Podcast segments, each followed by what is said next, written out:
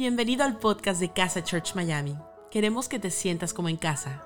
No importa desde qué lugar del mundo nos estés escuchando, sabemos que este mensaje va a transformar tu vida. Ponte cómodo y disfruta de la siguiente reflexión. Casa, bienvenida a casa. Qué bueno que estés con nosotros. Mi nombre es Ezequiel. Junto con mi esposa Marcela pastoreamos esta iglesia increíble, preciosa que se llama Casa. Y estamos en la serie de valores de casa. La semana pasada Marce estuvo hablando de la generosidad es nuestra felicidad. Y se llenaron de eh, felicitaciones hacia ella. Le digo, sí, te empiezan a felicitar cuando hablas de la generosidad y hablas del dinero, ya las cosas están como muy bien a la hora de predicar, ¿no? O sea, es como que llegaste a los puntos altos. Y hoy hablamos de algo precioso y hablamos de que la excelencia es nuestro estilo de vida. Queremos hablar, los valores de casa hablan y cuentan cómo llevamos a cabo la iglesia que somos. Mejor dicho, cómo llevamos a cabo el movimiento que somos. Mejor dicho, los valores expresan cómo nos comportamos cada uno de nosotros cuando estamos caminando por cualquier parte del mundo. Y hay algo que tiene muy precioso hablar de la excelencia, y es que vamos a ir bien profundo. Y quiero que leamos juntos la definición del valor. Dice, la excelencia es nuestro estilo de vida. Nuestro mejor de hoy es superior al de ayer, pero inferior al de mañana. Suficiente no es el estándar. La excelencia es nuestro objetivo diario. Lo que hacemos, lo hacemos por amor, nunca por obligación. ¿Sabes que hay algo súper interesante? Son esas historias que, te llegan y no terminás de saber si son ciertas o no. Viste que están siempre los mitos. Como decir, no, no. Y, están siempre las frases en internet. Viste, este, todo lo puedo en Cristo que me fortalece y le pone abajo lo dijo Bob Marley. O sea, siempre todo lo que más o menos no sepas dónde va, lo, dijo Bob Marley o, o algún poeta por ahí dando vuelta. Entonces, es una historia que me llegó, no sé si es cierta, pero funciona. ¿Está claro? Si ustedes no busquen en YouTube, no busquen en Google si lo confirma o no lo confirma, pero supuestamente el papá de Steve Jobs era carpintero. Y alguna vez Steve Jobs estaba mirando a su papá y lo vio mientras armaba una cajonera y vio que mientras armaba la cajonera ponía en la parte de atrás de los cajones la mejor madera. Y se daba cuenta que pintaba la parte de atrás de los cajones. Dice que el papá, eh, y dice que Steve Jobs le preguntó a su papá, y le dijo, ¿por qué pintas la parte que no se ve? ¿Por qué pones la mejor madera en los lugares donde no se ve? Y esta es la respuesta que hemos leído, que nos llega. Dice, cuando eres un carpintero, haciendo una hermosa cómoda, no vas a usar un pedazo de madera contrachapada en la parte de atrás, aunque esté de frente a la pared y nadie lo verá. Tú sabrás que está ahí. Así que usarás un hermoso pedazo de madera en la parte posterior, para que duermas bien por la noche. La estética, la calidad tienen que ser llevadas hasta el final. Alguna vez, un pastor que a mí me encanta, que se llama Erwin McManus, él habló y él escribe de que el arte que los artistas generan no es más que una extensión del arte que tienen por dentro. O sea, el arte que generan al final es lo que sale cuando fuiste artista interior. Si hay algo mediocre que se generó es porque la mediocridad vino directamente de tu corazón, pero si algo precioso se generó directamente, provino directamente desde tu corazón. Por eso hoy no quiero hablar de la excelencia como el producto de las cosas lindas que vemos por fuera. Quiero hablar de la excelencia como algo que comienza adentro. Porque si en nuestro corazón está un corazón artístico, creemos que todo lo que hagamos será producto de lo que somos. Si la excelencia empieza en nuestra vida, todos los días, vas a poder establecer la excelencia en todas las cosas que hagas. Es muy posible que si no estableces la excelencia por fuera es porque no la vives por dentro. Entonces quiero meterme directamente en cómo poder vivir la excelencia como un estilo de vida. Y quiero que vayamos al libro de Génesis, capítulo 1, versículos 26 al 30. Dice, está hablando Dios y está hablando con Jesús y con el Espíritu Santo. Está hablando la Trinidad, allí en Génesis, ¿no? Dice, hagamos al ser humano a nuestra imagen y semejanza. Está hablando de cómo nos iba a crear a nosotros. Que hay gente que cuando la ves decís, este se parece a Dios. Vos mirás a mí y decís, este tipo lo creó Dios definitivamente. Hay otros que más o menos, pero bueno. Mi amor, ¿por qué dijiste como, ah, o sea, confiaba en vos? Pero bueno, seguimos, perfecto. Que, que tenga dominio sobre los peces del mar y las aves del cielo, sobre los animales domésticos, sobre los animales salvajes y sobre todos los reptiles que se arrastran por el suelo. Y Dios creó al ser humano a su imagen. Lo creó a imagen de Dios. Hombre y mujer los creó. Y los bendijo con estas palabras. Sean fructíferos y multiplíquense. Llenen la tierra y sométanla. Dominen a los peces del mar y a las aves del cielo y a todos los reptiles que se arrastran por el suelo. También les dijo, yo les doy la tierra, todas las plantas que producen semilla y todos los árboles que dan fruto con semilla, todo esto les servirá de alimento.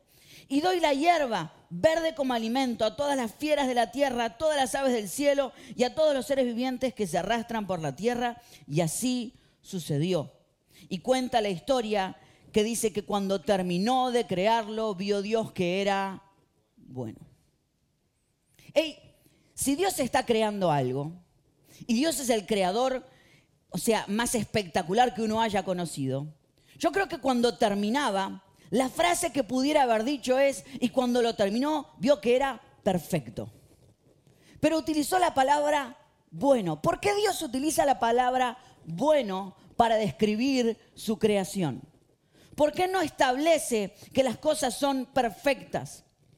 La palabra bueno en hebreo es tov. Y la palabra tov significa cosas buenas que tienen espacio para seguir creciendo.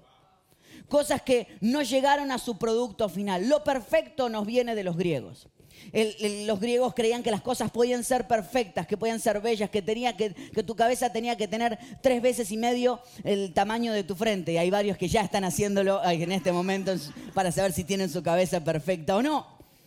De los griegos nos viene el concepto de perfección como un espacio al que llegamos, como un lugar al que el día que llegues eres perfecto. El otro día acompañé a un amigo que estaba comprando un carro nuevo y estábamos allí sentados en el lugar donde se vendían los carros y empezamos a ver los carteles que estaban colgados. Y me, me acuerdo perfecto que vimos unos carteles que decían el mejor vendedor de carros, marzo del 2016. Y, tú veías que el póster, y había un póster al lado que decía mejor vendedor de carros de mayo del 2016. Y decía, wow. Y miramos y no había más carteles. De hecho, los carteles tenían, no puedo decir que olor a viejo porque estaban lejos, pero ya, ya lo veías decir, esto huele a viejo. Estaban gastaditos, el color ya no era blanco, sino que era tirando a marroncito. Yo digo, y cuando uno ve ese tipo de cosas, como decir, mejor servicio al cliente, marzo del 1998, y vos decís, ¿y del 98 para acá qué pasó? No, no, señores, fuimos en el 98, fuimos espectaculares. ¿Y qué pasó del 98 para acá? Porque a veces que creemos que llegamos una sola vez a las cosas. Que en realidad la excelencia es un destino. En casa creemos que la excelencia es un camino, nunca un destino. Por eso hablamos de qué es nuestro estilo de vida. Por eso lo primero que quiero hablarte, que cuando Dios establece el mundo dijo que era bueno, porque mañana iba a ser mejor que ayer. La tarea es ser mejor que ayer. ¿Cómo puedo ser un poco mejor que ayer? ¿Cómo puedo estar un paso más adelante de lo que ayer fui? Hablaba con unos amigos esta semana y estábamos conversando y yo les contaba porque este jueves se cumple el aniversario de dos años de que mi papá se quitó la vida. Y cuando uno se está conociendo con amigos y cuenta historias así, te dicen, bueno, pero ¿cómo puede ser que estén tan bien como están hoy cuando me contás semejante historia? O una de las preguntas que me hicieron es, ¿Cómo pudieron superarlo? Y mi respuesta fue, todavía lo estamos superando. ¿Cómo pudimos seguir adelante? Porque decidimos que el dolor de ayer no iba a determinar nuestra manera de vivir mañana. Y no quise sanar de una sola vez. Me tomo el tiempo de llorar cada día cuando tengo que llorar, de enojarme cuando me tengo que enojar, pero tengo algo claro que he decidido que mañana voy a ser mejor que lo que soy hoy. Porque escúchame lo que quiero decirte. Ser buena persona lleva trabajo. Creemos que las cosas se dan porque sí. se dan solitas. No, no, van así. Uno, llegaste en un momento y listo, ya sos excelente, ya sos argentino, ya no tenés nada que cambiar.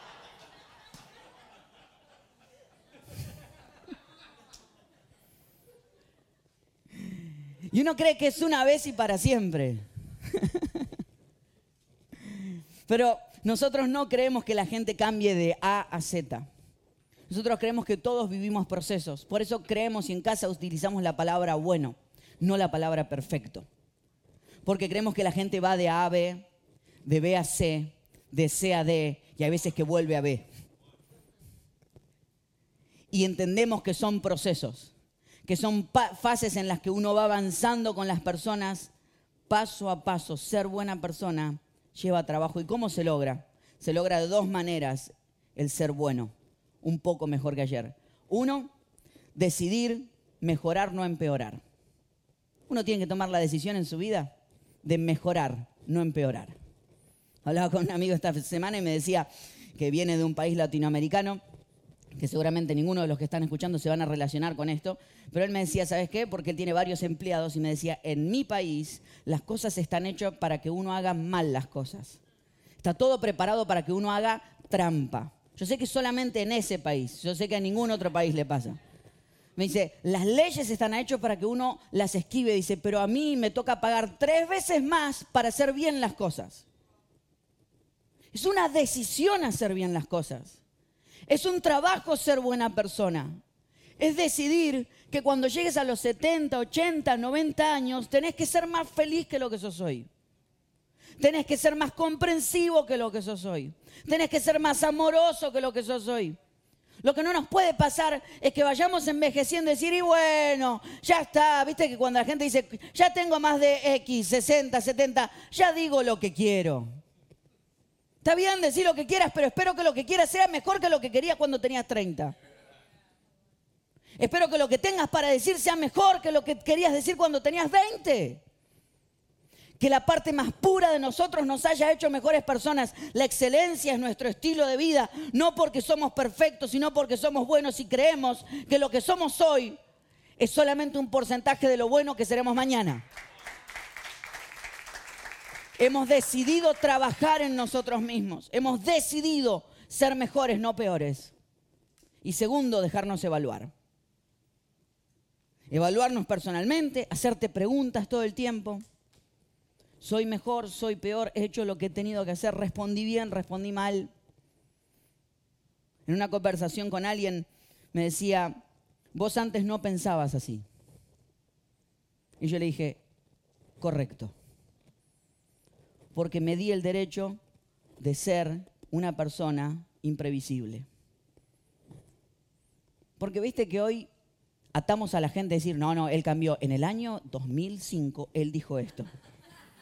Lo hacemos mucho con los políticos. Dicen, no, en el año 2010, acá está el video y ¡pum! y te matan.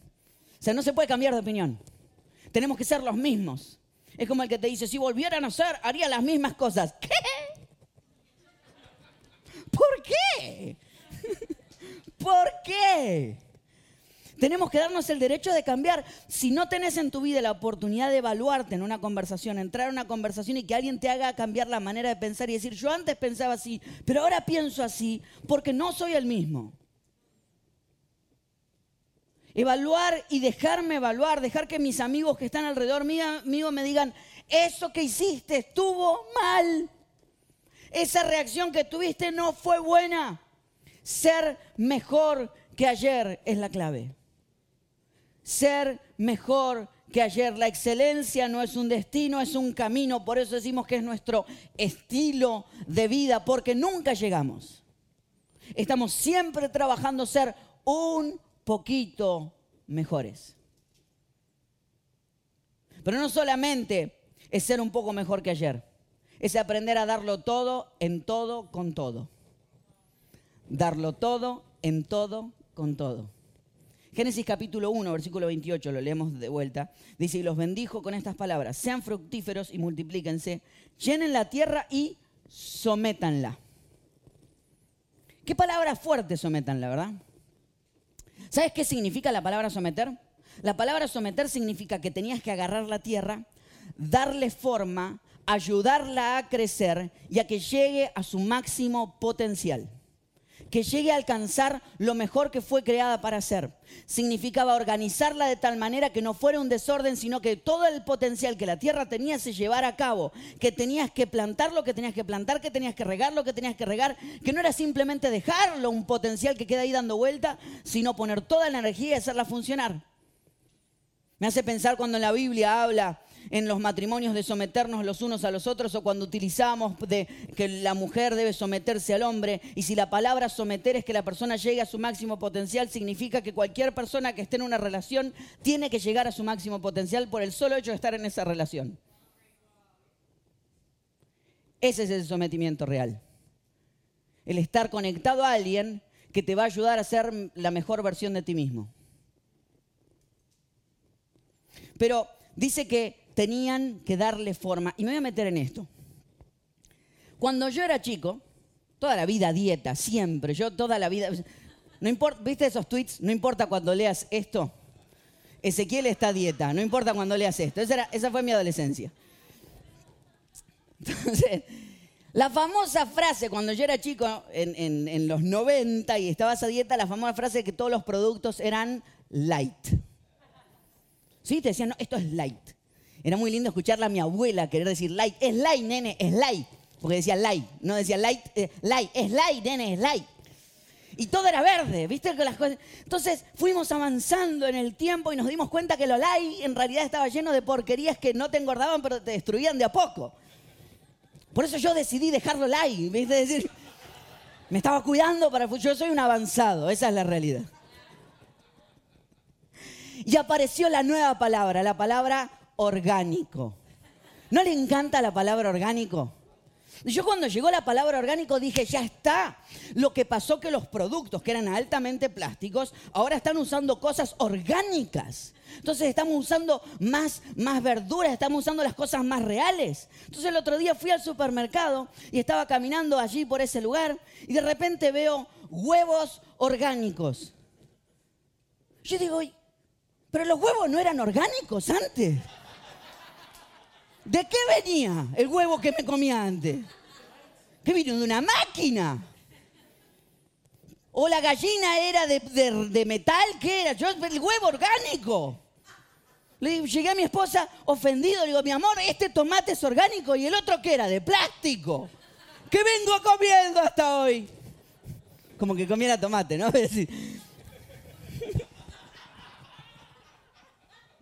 salgamos de este punto, avancemos.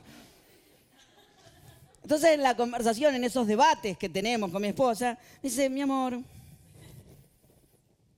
lo que pasa es que orgánico no es que las cosas crecen solas, es que se hicieron todos los procesos para que las cosas crezcan de manera sana.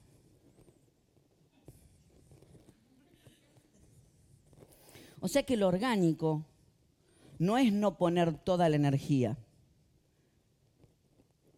es hacer todos los trabajos necesarios para no meter nada plástico en el medio y hacer que algo sea lo suficientemente sano para que crezca de manera orgánica. El crecimiento es orgánico, pero la preparación no. La preparación y la sanidad no es que se da de manera orgánica, sino que se, da de manera trabajada las relaciones que crecen de manera orgánica, porque la palabra orgánica se puso de moda, decimos, no, vamos a tener una amistad que crezca de manera orgánica, sí, pero para que sea sana vas a tener que trabajar lo suficiente para que eso avance de esa manera. No, no, no lo planeemos. No, no, no lo armemos, que se dé, que fluya. Que el matrimonio fluya. No, no, las buenas cosas que crecen de manera orgánica es porque realmente se trabajó lo suficientemente profundo para que lo orgánico se dé. Porque cuando algo es orgánico es altamente espiritual, porque eso es lo que dice el pasaje. Dice que cuando agarras la tierra y le das forma y la haces crecer y algo crece de manera orgánica, algo totalmente espiritual está sucediendo. Nosotros creemos que lo orgánico es espiritual, pero que lo orgánico se planea, se trabaja y se da todo. Por eso nos vas a ver aún, y esto lo explico no solamente con relaciones, no lo, no lo, explico solamente con el trabajo, lo explico aún con la manera que hacemos iglesia. Nos vas a ver ensayar una y mil veces las cosas. Y a veces algunos nos dicen, ay, entonces no le van a dar espacio al espíritu. Pues dicen como decir, porque parece que darle espacio al espíritu es que 15 minutos antes te juntes y a ver qué sale. Y yo en vez de darle 15 minutos de tiempo al espíritu, prefiero darle 15 días de tiempo. Y que Dios tenga toda la oportunidad de hablarme.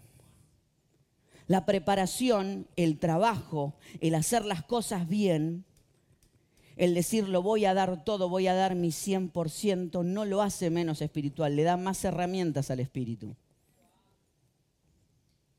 Me encanta porque mi esposa utiliza una frase y es que cada vez que termina de predicar termina diciéndome algo. Me dice, ¿sabes qué ese? Lo di todo. Y yo le digo, ¿y cómo te sentiste? Sentí que lo di todo. Y creo que la espiritualidad no está en el resultado, sino que está en el esfuerzo. La espiritualidad está en si pudiste dar tu 100% en todo lo que estabas haciendo. Como le pasó a un amigo con su hija, su hija frustrada porque le había ido mal en un examen, y mi amigo viene y le pregunta, le dice, te voy a hacer una pregunta. ¿Diste tu 100%? Y ella le dijo, no, papá, fallé, me fue mal. Le dijo, no entendiste nada, no te pregunté el resultado, te estoy preguntando si diste tu 100%. Pero fracasé, no me entendiste. El fracaso no se determina por el resultado, se determina por el esfuerzo. La pregunta es si diste tu 100% porque lo espiritual, lo orgánico se genera no cuando dejo las cosas fluir, sino cuando tomo mi propio potencial, todo lo con lo que nací y le pongo trabajo. El talento más el esfuerzo más el trabajo se genera la excelencia. No es que soy el producto de lo que me sale así como así, sino que he decidido trabajar en mis sueños y he decidido trabajar en la persona que soy y en los talentos que Dios me dio. Porque quiero hacerlo mejor con lo que tengo delante mío. Y hay algo precioso en esto, que más adelante, que está en Génesis capítulo 2, versículo 15, Dios sigue contándole al hombre y a la mujer cómo, cómo debían comportarse en el Edén. Dice, Dios el Señor tomó al hombre y lo puso en el jardín del Edén para que lo cultivara, para que lo cultivara. Escriban conmigo cultivar. La palabra cultivar y con esto quiero ir terminando, la palabra cultivar en el hebreo se escribe abad. Digan conmigo, abad. Más fuerte, abad. la palabra abad significa trabajo. O sea, Dios viene y les dice, ok, acá les puse el jardín para que lo trabajen. Se los puse aquí adelante para que ustedes trabajen. Pero ¿sabes qué? La misma palabra abad que se utiliza para decir trabajo, también se utiliza para decir servicio. O sea, para Dios, todo trabajo es servicio. Todo trabajo que haga donde sea que yo esté es un servicio a las personas, es un servicio a mí y es un servicio a Dios. Todo lo que sea que me fue puesto en las manos, yo doy todo lo que tengo en todo lo que tengo por delante por hacer, con todo lo que se me vino a las manos. Porque es un servicio. Porque el trabajo es un servicio. Porque el hacer las cosas es un servicio. Pero la misma palabra abad significa trabajo, significa servicio y con la misma palabra significa alabanza. Porque cada vez que trabajo y sirvo, estoy alabando. Porque todo trabajo es alabanza. Entonces cuando eso pasa en tu vida, te cambia la cabeza porque la alabanza entonces no son las canciones, es la vida que llevas todos los días. Entonces no significa que alabar es el tipo que se para aquí adelante y lee la Biblia y te dice cómo aplicarla. La alabanza, sos vos que esta semana te toca darle clase a algunos niños, estás trabajando, pero además estás sirviendo, pero además esa es tu alabanza a Dios alguien que está en un local de comida y que está allí alimentando a distintas personas. Es trabajo, es cierto, es servicio, es cierto, pero lo que sea que estés haciendo es una alabanza a Dios. Dar terapia es una alabanza a Dios. Hacer música es una alabanza a Dios. Cantar es una alabanza a Dios. Pintar es una alabanza a Dios. Cuando vivo así, no ando partiendo la vida a la mitad. No ando diciendo, esta es mi vida que hago cuando estoy afuera de la iglesia y esta es la vida espiritual que vivo cuando estoy con Dios. No hay dos vidas, hay una sola. Y donde sea que yo estoy, lo doy todo, en todo, con todo lo que me fue dado. Por eso vivo de manera excelente. Porque no ando haciendo diferencias. No soy mejor persona cuando estoy dentro de las paredes de la iglesia o conectado a YouTube o mirando una prédica. Soy mejor persona porque Dios quiere que sea mejor persona. Y donde sea que esté haciendo las cosas, sea que esté repartiendo comida, paquetes de Amazon, lo que sea que estés haciendo, es una alabanza a Dios. Y en eso está la insistencia de hacerlo una y otra y otra y otra y otra vez. Empecé en este tiempo de mi vida, se los he contado varias veces, pero estoy en un mundo de entrar en la pastelería. Y es un desafío semanal. Yo todas las semanas tomo un desafío nuevo. Y me dicen, bueno, ahora vas a hacer, eh, pregunto a algún amigo, algún amigo me dice, me gusta tal torta, o me gusta tal cosa, o me gusta un mousse de chocolate. Entonces empiezo a practicar cómo hacerlo. Y se me puso en la cabeza que quería hacer una torta argentina que a mí me encantaba de cuando era pequeño, que era una torta de ricota con fondo de dulce de leche. Quiero que hagamos un momento. Ok, sigamos. La hice y la primera vez que la hice la, terminé de armar. La armé, la puse al horno y las cosas no venían del todo bien en el camino.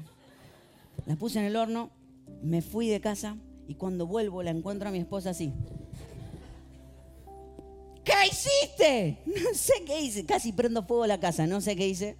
Desastre. La torta se empezó a salir, la masa hacia adentro, adentro, afuera, escupió, se prendió fuego el horno. Era un desastre. Ah, segunda semana dije, a mí no me va a vencer. Vos y yo vamos a arreglar algo. Hice, busqué otra receta, pam, pam, pam, la hice, la puse al horno, no explotó la masa, eso ya fue, vamos a decir, bien, la saco, tenía una forma, estaba marroncita, estaba preciosa, la corto y cuando la abro, un mar de ricota así, se salió todo así.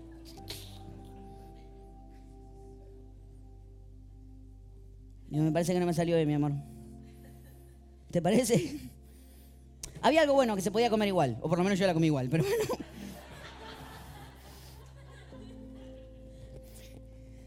Pero dije, no me va a vencer. Gracias, no me va a vencer. La volví a hacer tercera vez. La preparé, la armé, la metí al horno. No se explotó nada. La saqué la tercera vez y le dije a Marce, ahora, mi amor, cortala. Entonces, mientras iba cortando así, yo nervios desde afuera, tensión y me miraba. Nos miramos. Hizo la segunda cortada así, digo, acá se viene. Y cuando hace así y mira para atrás, levanta la mirada como médico que el paciente no revivió. Me hizo. Yo desde lejos, como quien lo mira por un vidrio.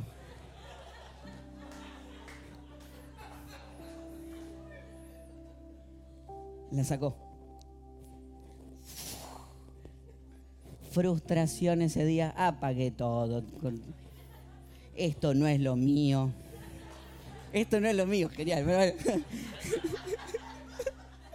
Esto no es lo mío. Pim, pum, pum, apagué. Me fue una frustración. Pero apagué hasta las luces de la casa. Era una, una depresión. Empecé a replantearme por qué me metí en esto. Y empiezo a hablar con personas y claro, cuando contás los que hacen recetas, se empiezan a, sentir como dolidos por tu fracaso y te dicen, ¿qué, ¿qué hiciste mal esta vez? No sé, le digo, sigue la receta. Y dicen, metele más cosas, le metía más cosas. En un momento era una, era una picada dentro del, del que era un desastre. Hasta que una persona me dice, para, ¿qué ricota estás usando? No sé, la que compré. ¿Te aseguraste que la ricota no sea descremada, verdad?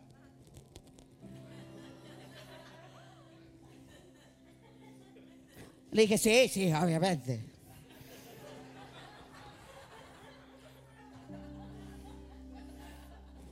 puse a pensar. Fui al supermercado, la veo, era descremada, la desgraciada.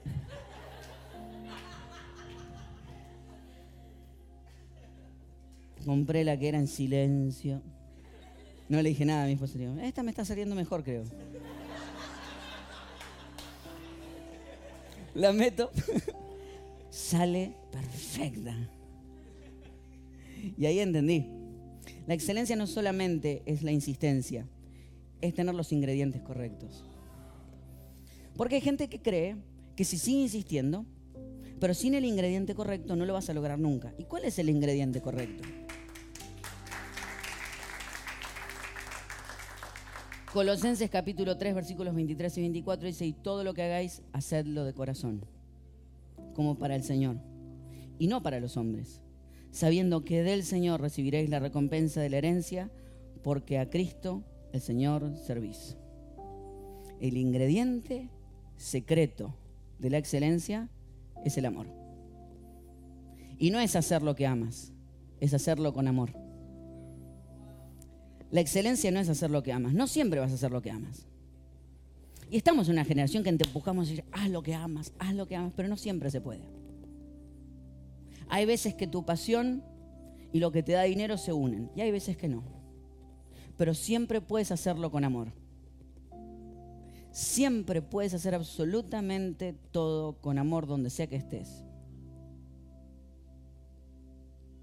Nos pasó con un adolescente que venía a la iglesia y hacía cámaras hace 10 años atrás. Hace 10 años que venimos haciendo iglesia online. Cuando lo hacíamos al principio nos decían, ah, ya no funciona. La gente no. Hay que ir a la iglesia presencial. Vino la pandemia, ahora todo con la iglesia online. Pero. Eh, y estábamos, y era muy precario, era como todo muy así. Y, y uno va agarrando lo que va encontrando. Entonces, yo era el pastor de jóvenes y además tenía a cargo la transmisión. Y además tocaba el bajo en la iglesia. Y además a veces predicaba. Y a veces hacía todas las cosas juntas. Y algunos me han visto hacerlo. De estar tocando y mientras estaba tocando, como era pastor de jóvenes, agarraba a los adolescentes que estaban en el grupo de jóvenes y los ponía a hacer cámaras. Entonces, mientras hacían cámaras y estaba tocando, traía uno de los adolescentes, le acomodaba la cámara y seguía tocando. Constantemente. Y había una de, de las adolescentes que estaba haciendo cámaras que siempre puso una pasión que me sorprendió. Siempre llegando a tiempo, siempre haciendo las cosas con un corazón distinto. Siempre con ganas de estar al horario que había que estar, de hacer lo que hubiera que hacer, aunque no era su pasión, porque su pasión era estudiar medicina. De hecho, lo que ella quería hacer, y a mí me encanta hablar siempre con adolescentes porque están llenos de sueños. Dice, yo quiero encontrar la cura para el cáncer. ¿Por qué alguien que quiere encontrar la cura para el cáncer, que está estudiando medicina, hace cámaras con tanta pasión? Hasta que me senté a hablar con ella un día y le dije, ¿de dónde viene tanta pasión? Y me dice, ese, cuando yo tenía 12 años, mi mamá enfermó de cáncer. Y mi papá me preguntó si yo prefería terminar la escuela o acompañarla en sus últimos meses de vida. Y yo escogí quedarme al lado de su cama durante los últimos meses hasta verla morir. Y mi mamá siempre quiso poder ir a la iglesia, pero nunca podía salir del hospital y hubiese dado lo que fuera por tener la oportunidad de ver una iglesia desde su cama en un hospital. Cada vez que yo hago cámaras, lo hago para todas aquellas que no pueden salir de un hospital y que necesitan encontrarse con Dios. Mientras yo tengo una cámara en mi mano, mientras yo tenga oportunidad, me voy a hacer cargo que lo que hago lo voy a hacer con amor y lo voy a hacer mejor que cualquiera.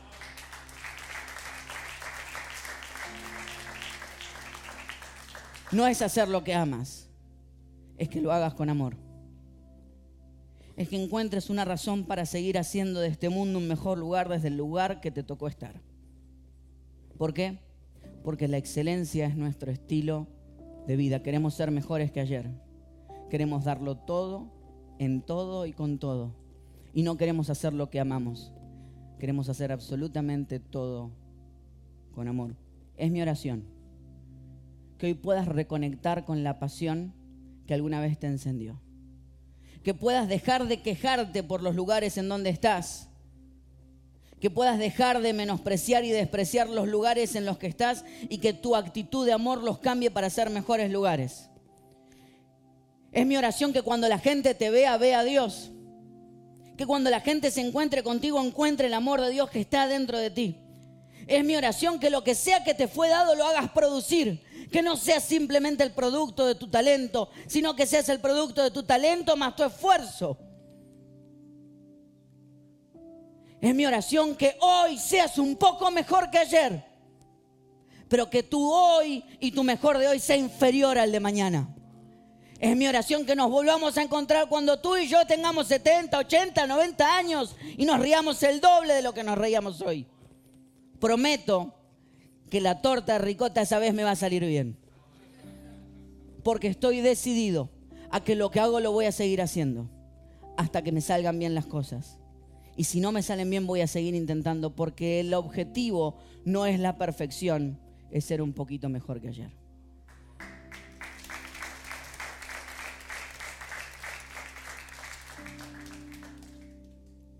¿Y a quiero invitarte hoy? A que si nunca tuviste una relación con Jesús, a que hoy tal vez es el día de empezar eso. Ese tal vez sea tú, poquito mejor que ayer. ¿Viste? Porque nosotros no creemos en que aquí hay que ser perfecto para entrar. No entraríamos ninguno de nosotros.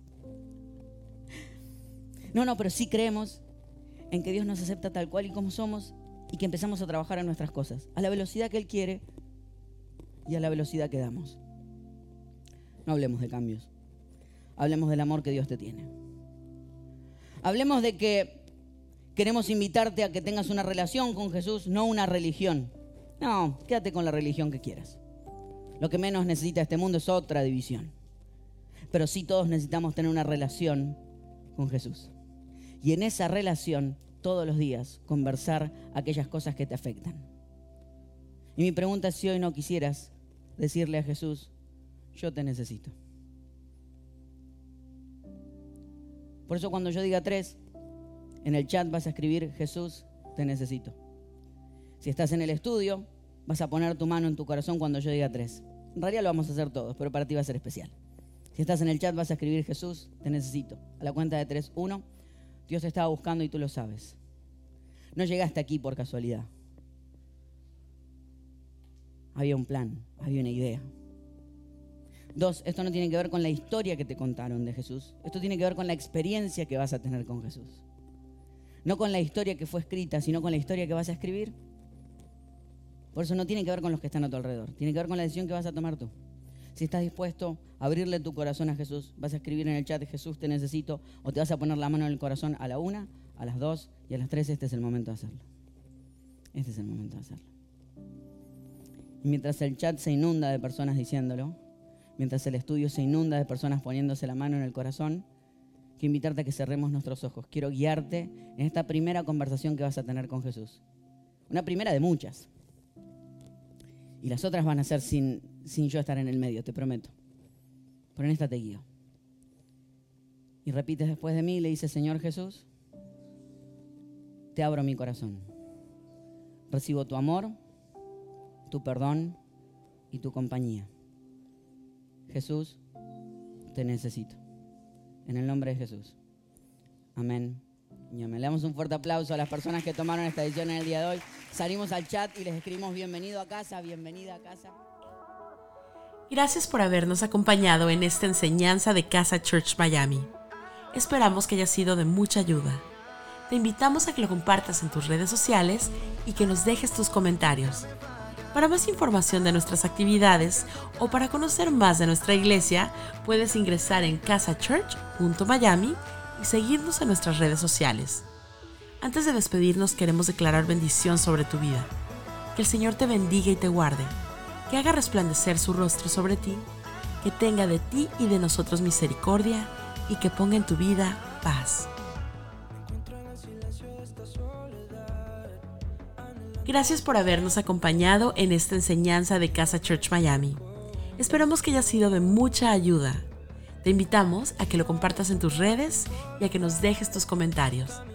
Para más información de nuestras actividades o para conocer más de nuestra iglesia, puedes ingresar en casachurch.miami y seguirnos por todas nuestras redes sociales. Antes de despedirnos, queremos declarar bendición sobre tu vida. Que el Señor te bendiga y te guarde que haga resplandecer su rostro sobre ti, que tenga de ti y de nosotros misericordia, y que ponga en tu vida paz.